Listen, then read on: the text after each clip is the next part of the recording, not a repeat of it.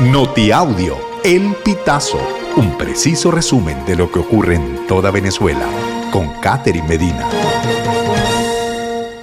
Saludos estimados oyentes. A continuación hacemos un repaso informativo por las noticias más destacadas hasta este momento. Comenzamos.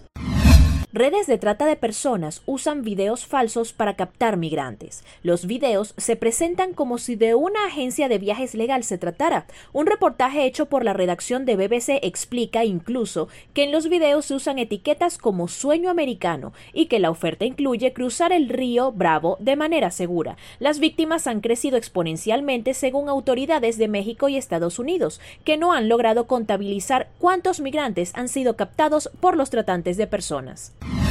Encuesta.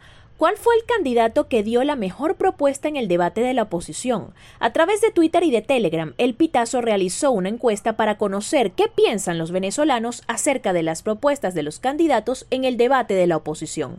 Carlos Prosperi dominó la consulta en Twitter y María Corina Machado lo hizo en Telegram. Sumando los participantes de ambas plataformas, en la encuesta participaron al menos 800 usuarios.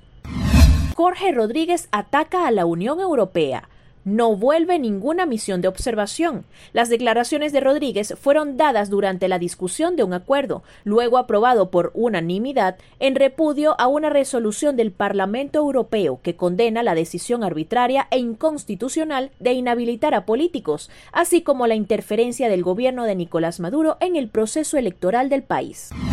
Más de 100 venezolanos siguen detenidos tras una redada en un local de Trinidad y Tobago, efectuada en un club nocturno a principios de esta semana. El abogado Kristen Williams dijo a los periodistas que los 78 liberados hasta la fecha tenían tarjetas de la Agencia de la ONU para los Refugiados, ACNUR, que indican que son solicitantes de asilo o refugiados y no deben ser devueltos a la fuerza a su país de origen.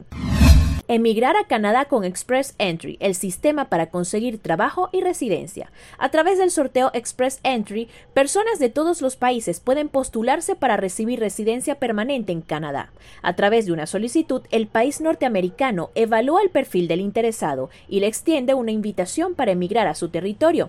El 5 de julio, el ministro de Inmigración, Sean Fraser, aseguró que se envió invitación a 1.500 trabajadores de la salud para que emigraran al país. Estos constituyen 35 de las 82 ocupaciones que serán el objetivo de los nuevos sorteos de Express Entry. Sin embargo, el funcionario dijo que al proceso se sumarán otras categorías. Estimados oyentes, este ha sido el panorama informativo hasta esta hora. Narró para ustedes Catherine Medina. Estas informaciones puedes ampliarlas en nuestra página web elpitazo.net. También Recibimos tus denuncias vía SMS o WhatsApp a través del 0414-230-2934.